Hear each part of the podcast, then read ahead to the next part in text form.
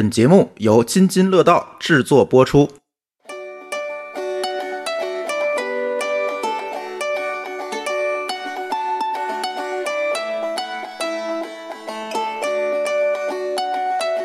大家好，欢迎来到沸腾客厅，和我们一起探讨关于商业空间运营、城市企划的相关话题。沸腾客厅呢是由天津万象城联合津津乐道播客网络共同制作播出。我们通过讲述商业空间好玩的企划案例，介绍当下的新势力的品牌故事，以及思考商业空间如何更好的与城市长久的连接和互动，来尝试用文化为商业赋能，更新日常体验。让购物中心不仅满足于购物，还可以带来社交上的惊喜和精神上的满足。我是主播星星，也是天津万象城的企划主管，参与策划过商业空间的艺术展、城市论坛等项目。本期呢，来到录音间的两位好朋友是来自天津大剧院，一位呢是许荣辉，天津大剧院的业务部负责人。大家好，我是来自天津大剧院业务策划部的许荣辉。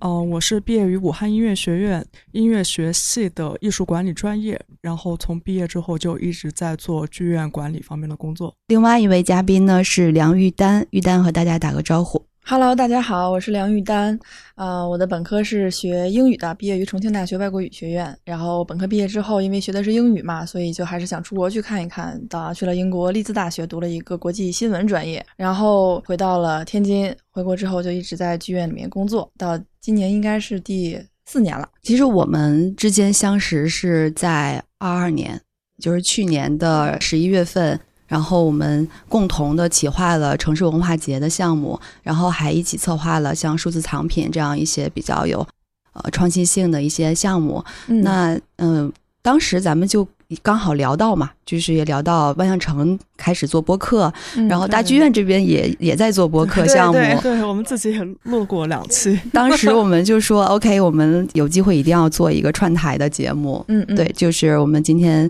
刚好三个人就坐在这儿，和大家来聊一聊，聊一聊我们二二年计划，包括被打乱的一些计划的故事。嗯嗯，和二三年天津万象城和大剧院有哪些合作的项目、想象，以及二三年天津大剧院的一些精彩的演出剧目的介绍。嗯，太好了。那我们就先从城市文化节聊起吧。嗯，二二年的时候，当时呢，咱们是一块儿做了城市友好论坛。我记得玉丹带着金经理，对，然后来到这个论坛现场，和大家介绍了如何进到剧院看演出，包括大剧院里边不同的这样的演出的形式。嗯，然后当时我们是在西西弗前面三楼的一个公共空间进行的。嗯，所以我们现在就是也想。在我们的话题正式开始之前，来聊一聊我们日常如果走到购物中心或者城市的公共空间，嗯，希望还可以参加到哪些类型的活动？其实现在嗯比较多的，比如说以万象城为例嘛，我其实每次我们剧院就在万象城旁边很近，所以我们中午吃饭呀或者晚上下班的时候会经常去万象城逛一逛，然后每一次逛基本上都会发现一些新的东西。最近我们。啊，二二年搞的城市文化节，然后去了之后会发现，在万象城的不同的角落都会有一些呃文化节的，对，有有些装置啊，包括有一些比较好看的插画海报，然后有的时候还会发现万象城的客户，嗯。然后他们在逛街的时候会抬头看一看万象城垂下来的很大的吊旗。其实不管它的吊旗挂的是一些比较精美的海报，或者是关于文化艺术的一些相关的内容，都会引起大家的一个驻足，去想一下这个空间，呃，是否呃能够承载一些有文化、有力量的东西。然后我每一次进到这个空间里面来，我除了买东西、除了喝、除了带小朋友玩以外，然后我还能对于自己来说发现什么新的。内容让我觉得很惊喜。我觉得这个，嗯，对于我来说，如果我进到一个我比较熟悉的空间里面，这个空间能带给我什么惊喜，是我比较期待的。对，然后我记得也是去年这个城市文化节期间，然后我记得是 B 一有一个空间是有一些书籍的这样一个展示，我我觉得那一块儿特别棒。然后我当时还在那儿稍微翻了一下，然后包括，嗯，当时我们那个万象城在做城市文化节的时候，感觉就是这个商场的每一个角落，嗯，都会有一些你意想不到的。无论是一些艺术装置也好，或者是一些插画也好，就是你会觉得你走进这个商场，不仅仅是走进那个商场，就是这个艺术氛围的营造，我觉得是特别棒的。嗯嗯，刚才提到的那个书阅读区，对，也是我们在城市文化节期间做的一个算是实验性的一个尝试吧。当时是联动的宝珀理想国文学奖、新一届的这个入围作品，嗯当时还没有评选出来这个最终的这个文学奖的得主。嗯入围作品的时候，我们就把这个十几本书都摆在了现场。嗯，其实你和万象城的定位其实挺契合的。对，其实我们就现在在聊这个话题，也是我们经常问自己的，因为现在尤其是这个二三年之后，大家回归到了正常的这个生活节奏当中，嗯然后发现我们其实更在乎的是自然，嗯嗯然后更愿意走出去，更愿意到开放的或者公共性的空间里面去放松也好，包括去拥抱一种健康的生活方式也好，嗯。就也期待着说，二三年的时候，我们可以在公共空间一起，可以创造、打造一些跟公共性、互动性更强、跟嗯城市嗯市民生活关联性更强的一些活动。这也是我们剧院一直想要去探索的一个点，因为其实剧院说白了，它也是一个公共空间。嗯啊、大家呃平时每白天的时候可能没有演出，但是你是可以走到我们剧院的商街里面去，然后里面其实有很大的空间，剧院包括它我们临着湖嘛，其实湖边的风景也很好。嗯，包括你可能不在这个剧院当中，你绕到剧院的湖边去看剧院的那个场景，其实也是和剧院产生了联系。我们也一直在想，以什么样的方式能够更好的利用剧院的这个空间，以及呃，以什么方式能够让剧院在天津市民的心中的定位也好啊，或者是形象也好，能够更亲近一些。万象城也好，大剧院，包括还有旁边的图书馆、博物馆、美术馆等等，嗯我们都是围着这个文化中心湖对而立。不管是工作日啊，还是假期，就会看到，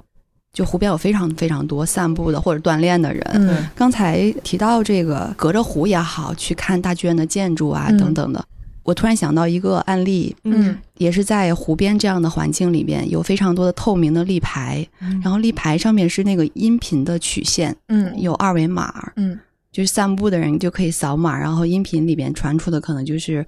大自然的一些氛围音乐呀、等。我刚才就在想，如果可以的话，我们通过一些公共装置的设立，嗯比如就把我们大剧院往期的一些声音或者音频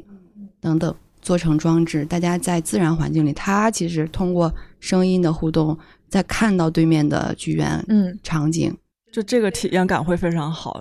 嗯，二二年的时候，当时还一起想发起一个这个互动，就是比如说给到我们购票看演出的伙伴儿一些，如果再来到万象城可以有一些这个餐饮消费上的一些折扣、福利等。后来嗯是、是因为年末的一些疫情的原因，嗯然后这个项目暂时搁置嘛，嗯对。然后这也说到，其实二二年咱们有很多很多的演出，嗯前期投入了非常大的准备啊、计划，对对对，特别嗯多。然后也是因为疫情，就是绝大多数都没有演成。嗯，基本上我们二零二二年可能一年十二个月嘛，呃，有演出工作的月份可能三个月不到，我们实际二二年顺利演出的剧目有什么？嗯，只此青绿，我记得是只此青绿沃特会馆沃特会馆馆，对，嗯两个稍微重磅一点的项目。一些呃音乐会，音乐会，嗯然后还有一些公益活动也做了一些在暑期。对，暑期的时候的公益活动，对对嗯对，但是现在还好嘛，就是刚才我们两个在溜达的时候还在说这个事儿，因为我们这一周和上一周明显的感觉到我们恢复了剧院的一个正常工作结构，对，一个是很忙啊，就每天很多事情都，都要推进。另外一个就是我们会像在几年前一样，就是经常去北京去看演出。对，对，然后包括我们几个最近这呃两个礼拜吧，就去了北京两三趟，包括去北京看了呃中央芭蕾舞团的舞剧《红楼梦》，然后还去看了一个摇滚的滚摇滚音乐剧，摇滚音乐剧的中文版是近乎正常嗯，然后包括呃我们剧院这周五就会上演呃京剧，京剧连演三场，对，五六日。所以就是感觉每天需要看的东西很多，呃，然后每天办公室讨论的也都是，呃我们对于这个剧的想法是什么，我们对这个书的看法是什么，我们看到了书的什么部分，然后这个剧有，比如说对于京剧非常了解的同事会给我们在科普京剧知识，嗯对于音乐剧非常有专业深入的研究的同事会给我们科普音乐剧你要怎么选卡，怎么选演员，然后对于戏剧特别了解的。同时就会我们在探讨这个，比如说戏剧改编，把书变成剧本之后再搬上舞台这个过程，就是每天其实都会感觉自己在像上学一样，会学到各种各样的东西，只不过这些时间会要被其他的工作推进所嗯呃分割一下，但是也是很快乐的。对你刚才说到京剧，我突然想到中华剧院的老师，嗯嗯前段时间也是，就是大家都在讨论怎么样把这些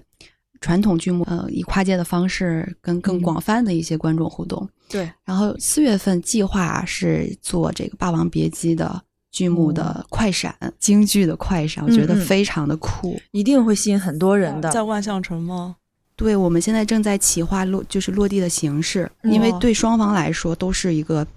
创新，或者是一个不小的挑战。嗯怎么样把这个现场感，尤其是内容和艺术本身的表现力，嗯，在公共空间表现？对嗯对，因为它对于相对专业的像剧场的舞台灯光，嗯嗯对声场的把控是非常专业的。嗯那放到公共空间会是怎么样？所以现在就在交流这些环节。京剧的这个声音怎么样更好的能够传递给大家？嗯，对，这个就是我刚才说的，我听到星星你说的这个想法。如果我是一个去万象城的客户，然后我就觉得，我如果逛着逛着街看见了呃两个扮上相的京剧老师在那儿去唱《霸王别姬》这一段儿，嗯，然后我就会觉得非常惊喜，我觉得特别值。对会点亮我的这一天。嗯，嗯，很期待。我觉得我们现在好像离这个之前说起京剧啊，包括说起文物呀这些内容，可能会觉得有一些遥远，有一些遥远，就是我们怎么去喜欢上那些东西。嗯但现在我不知道是不是大家获取信息，或者是我们看展的习惯在发生变化，嗯或者我们进剧场的习惯在发生变化，觉得这些东西是越来越自然的出现在生活里了。对，我之前因为在那个国外上学嘛，其实上学的时候接触西方文化确实比较多，而且本来是学英语，我们其实专业叫呃英语语言文学，所以看的内容相对来说呃偏多的是一些英语国家、西方世界国家他们的文学，然后他们的戏剧、他们的诗歌。我是回国之后来剧院工作，然后才会因为有演出就在我们的歌剧厅上演，然后我去看了一场之后，就变成了半个票友吧，也不是说特别资深的票友，就是半个票友。这个七七其实我觉得每一个人都会喜欢京剧，他缺少的就是进到京剧的演出现场去亲眼感受这样的艺术形式一个机会。机会。如果他真的坐到了观众席里面，他听进去、看进去了，他绝对会爱上京剧也好，或者是昆曲也好，啊、评剧，他只要认真的听进去了、看进去，他就一定会爱上中国的传统的戏曲文化啊。这个，因为我们的身份就是，呃，这么多年我们一直被中华的文化在不知不觉的在滋养的过程中，虽然比如说他台上在唱了一出，比如说《太真外传》，或者是《凤还巢》，或者是西施。你可能觉得里面的故事不是很熟悉，他的唱词也不是大家都能够一下听懂的普通话，比如说，嗯。但是你就能够对他们当时所扮的扮相，他们的各种角色，生旦净末丑，他们一扮上一唱上，你就会觉得其实我是能够听懂的，因为我就是生活在汉语的世界里面，我有这个文化的滋养，我有这个背景，所以我能够非常非常快的进入到戏曲的世界当中去。嗯。我想起我几年前吧，有一次去诚品书店嗯。嗯。搬回来一本书，就是把京剧文化从服饰嗯。对，然后到各个角儿的一些介绍，嗯。用插画的形式哦。嗯讲出来的。嗯，我当时也是无意的翻，它的表现形式就颜色很好看，又是卡通的一些图像，就很吸引人。对。然后真的去看了之后，就像刚才丹说的，就是我们其实离那些文化不远，不远。对对，但好像在现实生活当中一忙起来也好，或者有嗯各种各样的选择性也好，嗯都会认为迈进剧场的或者迈进这个戏剧现场的那一步有一点儿远。嗯就是现在你们因为本身就在大剧院工作，能感受到市场的这个距离吗？其实会有对。距离，而且我们经常会想，这个距离我们应该怎么把这个空填满？我们其实很希望，就是走进剧场看演出，能够变成大家能够就是一种很自然而然的一种消费形式，就像你走进电影院去看一场电影一样简单。嗯因为嗯其实也基本上也都是跟一部电影一样，就是两个小时的时间。但是发现其实还是很多人没有这样的一个生活的这样的一个习惯，所以我们也是希望能够通过我们的宣传也好，通过我们的一些演出也好，能把更多人吸引到，然后让他走进剧场去来看演出也好。比如说他对这个剧目感兴趣，然后他能够走进剧场去看了一场这个剧目，他会对哎对话剧感生兴趣了。嗯比如说他哪怕是走进剧场去听一个我们的试听音乐会，嗯，他觉得说，哎，听音乐会、听古典音乐好像也没有那么难接受了。嗯然后下一次他就会再更深入的去了解了解一些古典音乐，然后再形成我们这样一个固定的我们的粉丝群体吧。就有一句话嘛，就是包括刚才啊，星星我们两个聊到京剧啊、以前那个王佩瑜老师他说过一句话，他说你这个世界上只有两种人，一种是喜欢京剧的，还有一种是你不知道自己喜欢京剧的。其实就和其他剧一样，比如说刚才辉提到音乐会，呃，我觉得可能大家没有人说自己不喜欢音乐，可能还是自己不知道自己喜欢哪种音乐，或者哪种音乐对自己的感动触动更多。其实我们也一直在试图去做一个观众的画像，嗯，很难，因为天津观众，说实话，我们一直在摸索，就是很难去分析或者很难去判断天津观众看演出的习惯。每一个剧团过来问我们的，比如说问一些售票情况呀，或者是他们也想了解一下他们去做巡演的每个城市的城市的特性是什么，他们就会问我们天津的观众喜欢看什么剧。我们说真不知道，对。对，天津是曲艺之乡啊，嗯。就是其实是有非常非常多的积累积淀的对积，淀。嗯嗯，比如说，嗯，抛开曲艺之外，之前我们会自己啊，就是有一个猜想是天津观众喜欢看悬疑剧，比如说上海话剧艺术中心，它经常会有一些好的悬疑剧嘛，来天津做巡演，有的场次会卖的特别特别好啊，有的就会比较费劲。那就打破了我们这个推论，就是天津的观众喜欢看悬疑剧这个推论。对，啊，那比如说有的是呃国家话剧院的话剧，嗯，比如说《大宅门》啊、《四世同堂》，他们都来演过，有的可能就呃卖的很好，有的可能需要费一些力气，然后有的可能是最后临近的几天之后忽然票房爆发了，嗯就是我们也一直在摸索着去试图理解天津的观众到底喜欢看什么演出。说到这儿，我突然想到，就是公共教育的一些嗯发挥的一些价值吧。嗯嗯就好像说，我们从大家的购票行为啊，或者是年龄段儿去分析这个市场的一些特征，嗯，这是一个层面。嗯，更多的时候，因为我们比如说在万象城的空间，我们去也在尝试做一些艺术展，做一些艺术演出，在更生活化的场景里边，嗯文化的表现力会就大家会首先是惊喜的，嗯，其次就是他本身就没有压力，对对他在一个很放松的环境里，对，在一个很放松的环境里边，嗯。所以我在想，就是我们其实可以做很多很多有意思的一些企划呀，或者提案，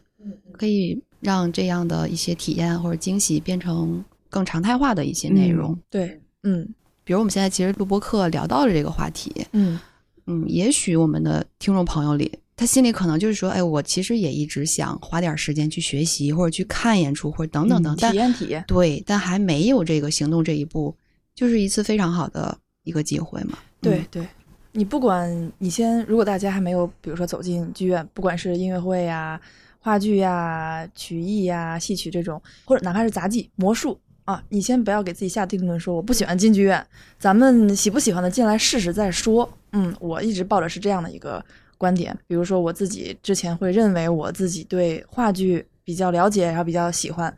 我以前从来没有想过自己会喜欢戏曲、喜欢京剧，但是你看了一场之后，就会觉得非常的入迷。你看的越多，你就觉得自己想要了解的更多；你看的越多，就会觉得自己懂得越少。那那一片都是你非常幸运的未知的蓝海，你就可以随便去探索。我觉得这是一种非常幸福的体验。是的，嗯我觉得我们有的时候接近于一些。呃，演出现场啊，文化现场，更多的时候不是说我要做好准备，我要做好功课，我要成为半个专家。不用不用，因为现场真的现场的魅力就是真的是无可比拟的。对，你一定会被现场的那个感觉，就是你你一旦走进去了之后，你了解到了之后，你你一定会爱上它了。我们这样吧，因为二二年很多演出没来得及演嘛，但是二三年呢，就是这些剧目就要悉数登场了。对对，我们给大家描述几个几几部剧，或者推荐几部吧，嗯，比较重磅的。嗯嗯嗯我们今年就是整体大剧院的演出可能会达到三百场以上。然后现在就是我们年初也发布了那个重磅演出系列，就今年的演出主要是四大板块嘛：音乐、戏剧、音乐剧和舞剧。然后先说戏剧方面嘛，马上那个 三月底我们将上演那个陕西人艺的特别经典的话剧《白鹿原》，嗯，刚好是我们玉丹的项目。对对对，这个项目就是一直期待很久了。陕西人艺版的《白鹿原》，我们是在二零二一年年的时候，在北京天桥看过、嗯，当时我们几个人就是去北京天桥看了天桥艺术中心看了这场演出，看完了之后觉得我自己个人来说很惊喜，其实还是一种惊喜的感觉。白鹿原它这个演出，它由陕西人艺来出演的话，它是陕西人艺的老中青三代实力派演员，并且是全程用陕西话啊老陕风情去体现这个原汁原味的感觉。然后这个剧让我觉得很惊喜的地方就是它群演。其实群演平时是我们会比较忽略的一个部分。为什么我会觉得他的群演让我眼前一亮？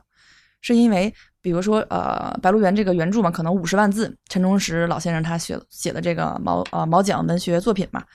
他把五十万字的这个文学作品，他搬到舞台上，其实就是需要一个改编的过程。陕西人艺《白鹿原》这版的编剧老师是孟冰，孟冰老师是一个非常优秀的剧作家。然后，包括大家如果说之前看过北京人一版的《白鹿原》的话，其实北京人一版的《白鹿原》和陕西人一版的《白鹿原》是一个剧本，都是孟冰老师改编的。那孟冰老师这个改编里面，包括陕西人艺他的创作，他就用了我认为是很出彩的群演的形式，是因为他把群演变成了这个戏剧的主要的讲述者。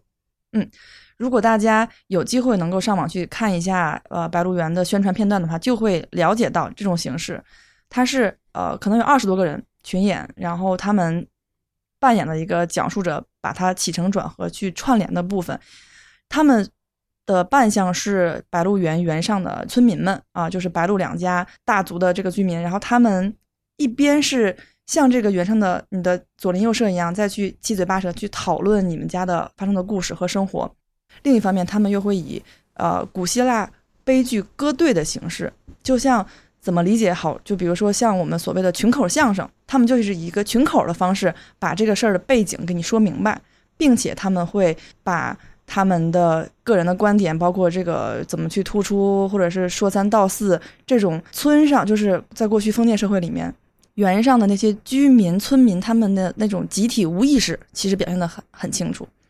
其实我们能够很明确的感觉到。我们每次回到老家，或者是我们回到爷爷奶奶家，是有这种亲戚朋友们他们的存在，他们会七嘴八舌去议论你的生活，他们甚至想去介入你的生活，去改变你的生活，并且去指责你做的哪里不对。但是我们可能有意无意的，我们在别人的生活中，我们扮演的也是这样的身份。我们想去改变别人，想去谈论别人，那其实他就是以一个群演的身份来去。完成了很大一部分的《白鹿原》整个演出的部分，我觉得他是很吸引我的这一点。就刚才也说到，在舞台上面对《白鹿原》的重新的创作和表现，其实跟我们去阅读原著的时候，书本上的那种想象世界是完全不一样的。对对，嗯，完全不一样。嗯，我记得我我们当时去北京看的时候，就是其实我是没有看过这个原著的。但是这个话剧呢，它是把这个五十万字的原著，然后它改编成一共是三个小时。其实，在这个话剧上来说，是演出时长是比较长的。但是我们当时我们看完之后，我们都就一点也没有觉得说，啊，我我花了三个小时来看一个话剧，我会觉得说时间很长。而且我们当时看完之后都觉得很震撼。我们当时就是一直看完之后，在那个位置上坐了好久。我我们都没有舍得走，就是还沉浸在那个故事里面，嗯，就是包括他的台词，然后以及他的舞美，然后他的呃一些呃音效也好，都是让你觉得非常有冲击力的。对对，非常的能够还原陕北这个很粗犷的这种嗯风土人情吧。他这个白鹿原，我另外一个很惊喜的地方在于，就是他首先肯定是剧本改编的很好嘛，另外就是他很大胆，很前卫。我认为他不像是大家。呃，了解，比如说陕西人艺那种，呃，稍微传统一点的戏剧，它非常的前卫大胆，它的整个舞台从头到尾就是黑漆漆的，对，制作特别先锋，特别好看，对，不是很亮。我认为他是在有意营造一种原上的森严的制度，还有包括很多的封建礼俗，对，封建礼俗对人的约束啊。比如说在小说里面，小说里面原著一开始的时候，他会给你用比较大的篇幅去讲述主角。啊，白鹿两家嘛，白嘉轩、鹿子霖，他会给你讲那个白家的族长，呃，白嘉轩，他以前娶了几个老婆，这些老婆都是因为什么什么样的各种原因，他们怎么样，怎么怎么样的去去世了，去死了，然后他又怎么样通过买地换地来去改变自己的命运，他会用很大篇幅去讲这个故事。但是话剧的舞台上，他是啪，就是一个灯一打，舞台上出现出现了。一个桌子，两把椅子，坐着白嘉轩、陆子霖，身后坐着冷先生，旁边站着朱先生。那一瞬间，我会感觉我自己是在看一个中国的非常传统的戏曲，它的打光和舞美很像戏曲，并且我觉得它一定是特意加了这一部分的元素在里面。然后他们在商量买地的事情之后，他就一下把我拉到了故事最激烈的开头。他没有呃舍弃了一些很多的呃前因后果，前因后果还是需要说的，对不对？谁说呢？就是刚才我们说的群演歌队的形式，他们来去做一个讲述者来说。然后买地这个事情，第一幕嘛已经说了差不多了，忽然灯光一打，我发现这个舞台的背后其实景很深很大，也很高，打到了他们宗族的呃词牌，就是叫什么牌匾上，嗯，然后再往上一打，就是他们的房子的大梁。随着情节的发展，大家就会发现它的左边和右边就是原上的一些建筑。然后包括一些风土人情，它是一点一点给你展现，然后并且让你沉浸在这个故事中，你好像是一个偷窥者一样，你在偷窥，你在旁观白鹿原上、白鹿两家他们在家里面发生的故事，他们在宗族的祠堂里发生的一些议论和他们的一些爱恨情仇也好啊，就是呃交割也好，白鹿原上这个村子里面的居民他们是如何去应对，如何去继续过活的？嗯，其实很很前卫，很大胆。并且它是陕西话，你会觉得陕西话的语言冲击力很强，很强，并且你就觉得中国的文化博大精深，语言的力量有多么的丰沛。嗯，不一样的话，不一样的情感说出来，你就会让你回到，或者是一下把你带到原上。太阳很辣，地里面很热，大家在干农活，然后他们陕北汉子，然后还有陕北的女人们、老人们、小孩们，他们的风情有多么的动人。嗯，对，说到那个陕西话，我还想说，就是大家也不用担心听不懂，然后到时候演出现场的时候是会有字幕的。对对对对，这个欣赏起来就是嗯没有障碍。对对，绝对是能看进去的。对对，刚才单就描绘了一下舞台上的这些场景、现场感。其实灯光也好，演员也好，包括语言也好，就是这些感受力交织在一起的时候，真的是我们要沉浸在那个现场。的那一瞬间，嗯，这些东西就自然的发生了。对，每次我想试图去跟别人安利一部剧的时候，我就会想跟他们描述我所看到的世界，但是我怎么描述都是没有用的。只有你在那一刻坐到台底下，灯光都暗下，然后啪大幕拉开了之后，那一幕幕出现在你的面前的时候，你才会有自己的真实的感受，去自己去看。比如说刚才说了，那个灯光一点点打上去，先看牌匾呀，然后再看房子。但是如果你在现场的话，你想看哪儿你就可以看哪儿。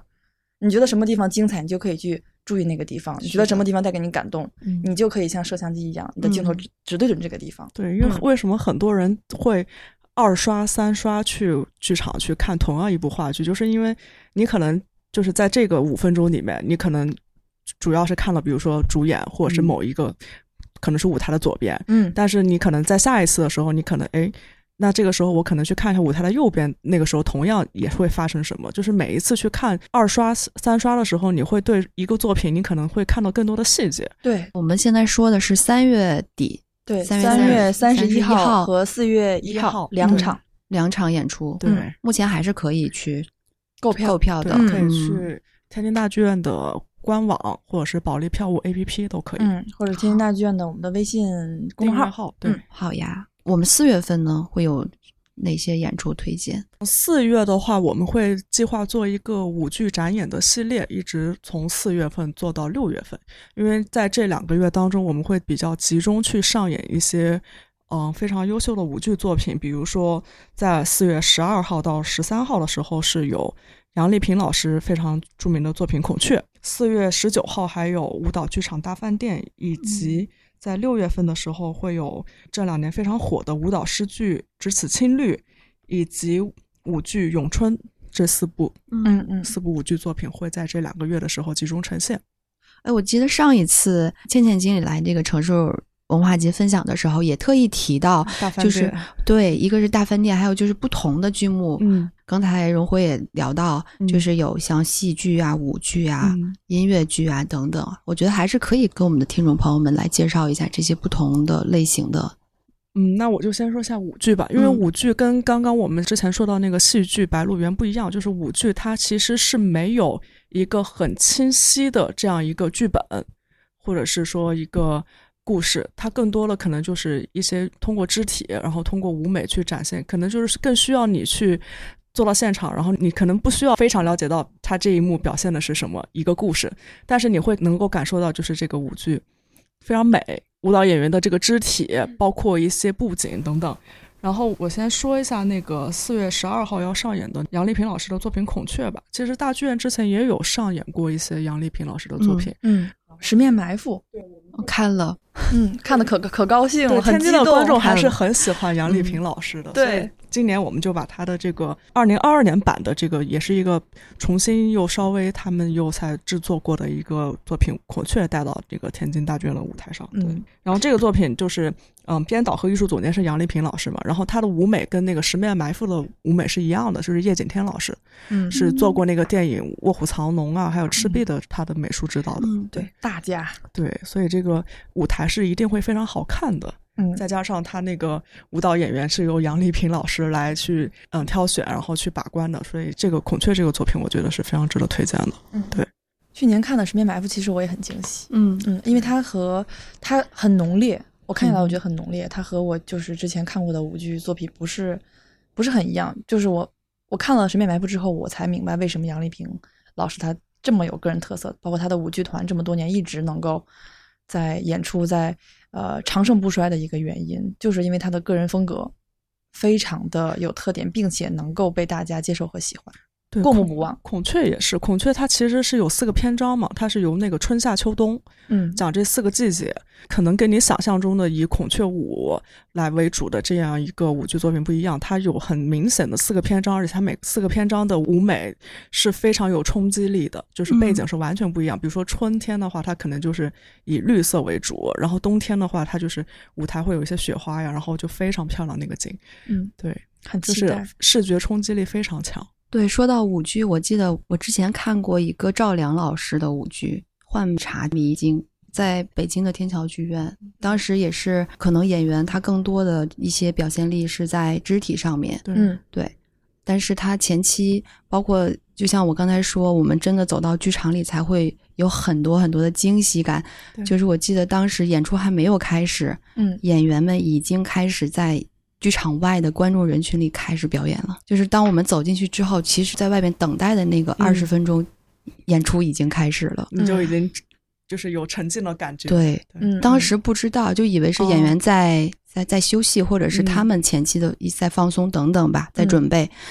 走进去之后才发现是情节的一部分，嗯嗯对，会有很多这样的记忆。嗯，六月份会有那个《只此侵略》，其实《只此侵略》也是二二年的时候我们演过，嗯当时连演了五场，都是全部售罄。对太火了。对，然后我们就是觉得说这个《只此青绿》，因为我是自己，就是当时我们演了五场，我看了两场，对我我觉得非常好看，所以今年我们又又接了这个项目，然后今年是会演演三场。对，嗯，而且去年我们其实有一个契机，不知道听众朋友们有没有注意到，我们去年是正好有一场歌剧厅，正好演着《只此青绿》，音乐厅演着千里江山图，《千里江山图》，是个音乐会，对，都是啊一个元素。对，都是一个元素。而且我们在看《只字青绿》的时候，平均我们办公室的同事们都会看两遍加两遍以上，两遍三遍。嗯，就是 N 刷，就找一个小角落，或者说我们有的时候会站着，站在最旁边的时候，对，因为没有位置。没有位置，因为我们有的时候演出太火了，我们也太想看了，我们们就就会呃去呃支援服务部同事，对然后会穿上我们的工服在旁边呃引导大家检票落座呀、检票，然后嗯演出开始我们就站在。旁边不碍事的地方在那儿看，有需要帮助的观众，我们就去帮助。所以可能有的听众朋友们或许会在剧场里看到我们啊，经常看到我们的 出现。其实是又刷了一遍，对其实又刷了一遍青绿当时我记得看了两次，嗯，每一次的哭点都不一样。对，嗯每次的哭点，每次哭点都不一样。嗯，第一次看的时候，我记得青绿，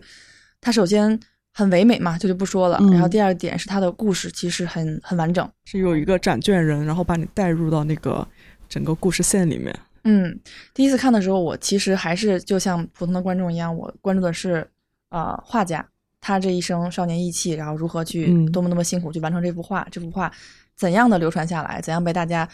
现在还能够再看到。那我第二次看的时候，其实我呃的注意力就更多的放在当时为这个画家所提供支持、提供所谓的技术帮助的幕后的这一波人，嗯比如说采石人、嗯啊，比如说呃那些呃女工，然后包磨颜料啊，或者是上山采石，然后这些人他们都是我们所谓的匠人嘛。那没有付出他们的奉献，还有他他们的坚持和认真，其实我们也看不到这么伟大的艺术作品。然后这一点其实，嗯，因为也是我有的时候会在想的一个问题。其实我们做呃剧院做演出的行业，相对来说我们是幕后的工作人员，嗯。我们所打交道的人很基本上都是剧团里面的工作人员，然后包括呃，如果比如说举个例子，《白鹿原》这个演出，它的演出日期是今年的三月三十一号到四月一号嘛，嗯。但是演员团队没有抵达之前，就会先来一波舞美团队、舞美老师，他们是我们接触的时间最久的这一部分人，我们就会跟这些舞美老师从他们装台，然后进景、布景、调试这个过程，都会跟他们有很密切的接触。在这个过程中，其实我自己个人能够非常钦佩这一部分做幕后工作的人。有的时候我们坐在底下当观众，我们看看到的台上是五光十色，非常绚丽，像一场梦一样，把你带到这个演出里面。但是有了这个工作经历之后，我就会认为，哦，我在看这场演出，我的感动之余，我一定会对他们的幕后的人员、造梦的人，造梦的人，真的是造梦的人，我会对他们心里面竖起大拇指，有一个嗯期待。嗯。其实说到这儿，说到幕后团队，包括嗯。演职团队等等，大家可能会觉得我进剧场看一场演出，有的时候票价太贵了，嗯。嗯。上百呀，甚至于上千啊。嗯。实际上，当我们真正的去慢慢的走进现场，包括去了解整个的制作过程，嗯，大家为了一部戏要花多长的时间，投入多少的精力，对可能还要做多少研究，嗯，还要请多少的幕后的一些专业的指导等等，对对是是才能够有舞台上精彩的几个小时。对嗯对是这样的。对嗯，包括比如很有代表性的，比如说跟嗯你看到的舞台越好看，它就越费心。对，就是很很很直观的感受。成正比，但是如果他的舞台非常简单，他这个幕后团队就要更绞尽脑汁的想，在舞台舞美有限的情况下，我要怎么能够为这出戏更加添彩。所以说，就是呃，不是说单一的舞台好看，这个景大，他就更费心，而是说，呃，舞美少了，你的演出、你的情节发展、你的特效、你的旁白、你的灯光、你的音效就会想尽办法去弥补。比如说，因为各种限制，舞美景会比较小的这个原因，其实是很有感触。可以跟大家再讲一下，比如说，嗯，我们看到一出话剧也好，或者是音乐会也好，嗯，它，嗯，比如说吧，我们有有一个戏在一九年吧，是马蒂尔达，当时国外团队还能进来，马蒂尔达记得当时的道具车就是九米六的道具车就有十二辆、十三辆，他们要拉着这些道具车就全国各地的跑，并且到一个地方，为了给观众造梦，重新把这个舞台搭起来，演了几天之后又把这个舞台拆走，然后再去下一个城市，再开始又一轮的这个演出，又一轮的装台和舞美。那对于我们在剧院的工作人员来说，我们就会每天看着我们的歌剧厅、音乐厅拆台、搭台、摆台，再拆台、再演出，就人来了人走了。我们其实看着，呃，有唏嘘，然后觉得费了这么半天劲，装了三天，可能是三天三夜才把这个舞台搭起来，演了两天之后又把它拆走，这个舞台一下又空了。空荡荡的。其实我有的时候就会想，花这么多精力，花这么多的心思，动这么多的人力和物力和财力，这么多顶级的艺术工作者，这么多顶级的演员也好啊，或者是乐队老师也好，他们就在这短暂的时间为观众带来的这些演出，观众手里那张票，其实就是对他们的很大的认可。他们其实就是为了这波去来看演出的观众费了这么大的心力。其实演出的一些内容也好，包括大家可能跟观众相相聚，就是嗯两三个小时嗯这样的一个时间。像我们刚才也聊到非常多既往看过的又很难忘的演出，嗯，其实是这样，就是余韵悠长嘛。对对它虽然这个部剧谢幕了，结束了，但你总会想起他。对，刚才说到只此青绿，刚才听呃玉丹在聊的时候，其实我也有一个感触，嗯。就有的时候这个我们跟戏剧的缘分，就像被打开了一个一个小窗户，嗯嗯，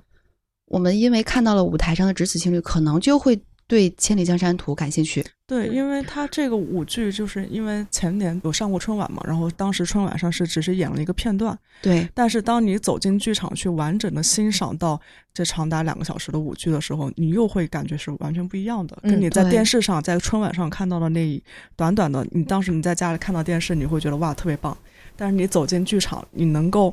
感受到更长时间，并且你是被那个舞美环境所充分浸润的时候，你的体验一定是跟看电视是完全不一样的。是的，我觉得艺术它就是相通的，可能我们会从舞台剧或者一部剧本身开始对书画感兴趣，嗯。开始走进了中国传统书画的世界，嗯然后又走进了历史，嗯，然后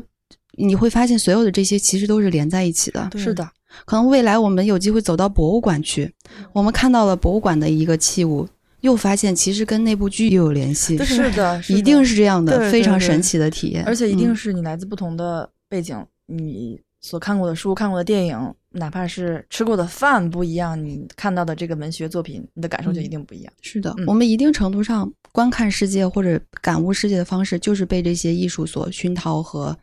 慢慢培养起来的。嗯对对嗯，是这样的。对于我自己个人来说，就是每一个阶段，我再去重新打开一本书，对于我的个人感觉就完全不一样。你在高中时期，你看余华的兄弟，和你上了大学看余华的兄弟不一样。你工作了几年之后，你大概了解了当时的呃波涛汹涌的发展，你了解了这个人情世故之后，你再去翻看过去你已经想象，比如说过去你自以为自己看懂的东西，或者自以为了解过的不能熟的再熟的东西，肯定是不一样。嗯我是学古典音乐了嘛，就是我会觉得，就像玉丹刚刚说的，在我的每一个不同的年龄阶段，我可能对古典音乐的这个欣赏也有我自己不同的认知。就比如说，可能我高中的时候，我会更喜欢听肖邦，会听旋律好听的这样的作品。然后可能上大学的时候，我们学马勒，然后我会觉得马勒的音乐就是写的篇幅又很长，然后不是那么入耳。但是回过头来，等我工作的时候，有一次我去听了马勒的交响乐的现场，我就觉得我突然那一瞬间，我觉得我好像能够听懂，能够感受到马勒的交响乐的魅力。就是你会在不同的年龄阶段，可能你会对这个艺术的这个欣赏的认知会有一些不同的思考。你可能之前不喜欢的作品，然后你再反过头来，然后过几年之后，你会哎突然又爱上它了，突然看懂了，对或者突然听懂了。对对对这个我很有，我之前还跟辉讨论过这个问题。呃，在年底二二年年底有一个电影是凯特·布兰切特大魔王他演的一个指挥家，他在里面饰演的是一个女指挥家，是一个虚拟的人物啊。嗯，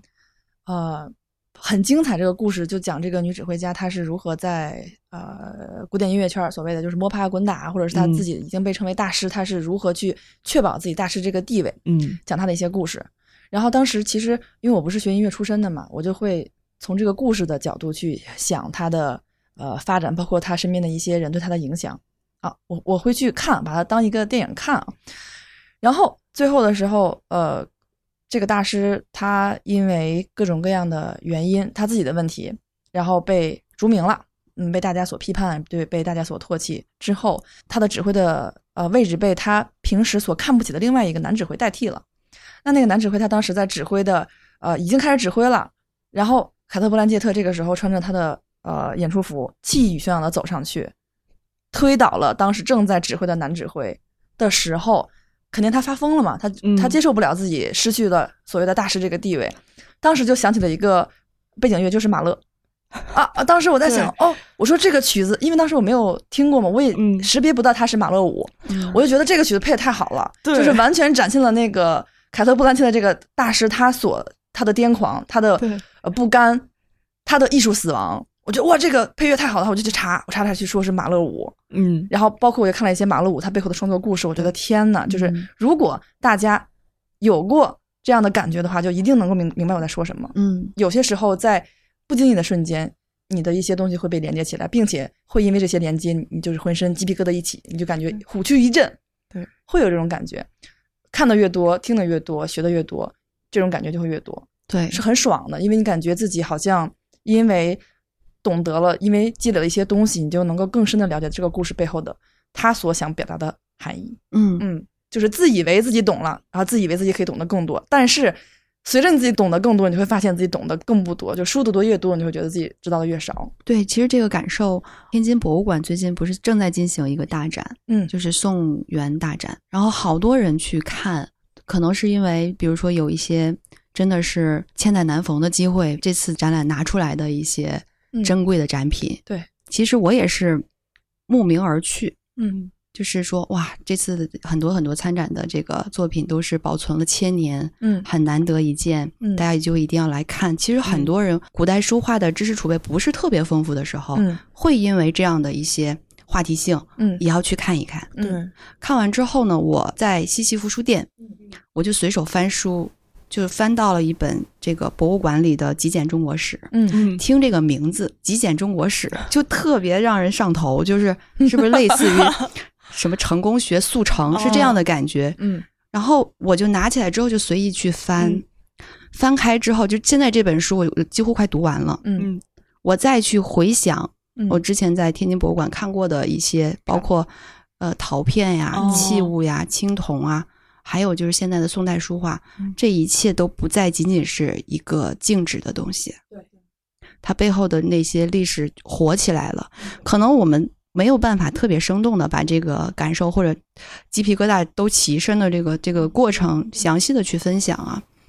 但它真的就是生活的惊喜或者生活的惊奇。对然后这些惊奇往往是文化和艺术嗯带给我们的。对我很明白星星你这个感受，因为我当时在那个英国上学嘛，然后读完研究生毕业之后，我又去读了一个短期的专业，呃，那个短期培训四个月吧，它的专业的名字叫美术馆、博物馆与策展专业。啊、所以那个时候我就是密集的会看一些东西，但是现在回过头来想，在可能在一七年的时候吧，五六年以前，当时其实你很多东西是懵懵懂懂的，嗯你去嗯看了非常非常伟大的一些作品、艺术品，你去了呃一些很重要的地点，你可能感觉并没有那么深，并且当时可能不以为意，因为就是呃你认为你看的机会太多了，包括你看嗯东西太多了，而且你觉得他们和你的世界没有什么必然的关系。可能他们对你来说只是一件艺术品，好看的画、好看的装置、好看的雕塑、好看的壁画也好。但是现在你再回过头来之后，我经常会因为各种各样的小事而想起当时看过的某一个作品，嗯，然后再去回想当时我的感受啊。那比如说前一段时间嘛，就是自己在沉迷那个《悲惨世界》，是因为上班在摸鱼的时候啊，就是 我们有的时候不太忙的时候会摸鱼。我们摸鱼也是看一些什么音乐剧啊，或者是话剧演出这种。摸鱼的时候，忽然想起来，好长时间没有看过《悲惨世界》的音乐剧，那个二十五周年那一版很好看。那个时候忽然想起来，把它重新看了一遍，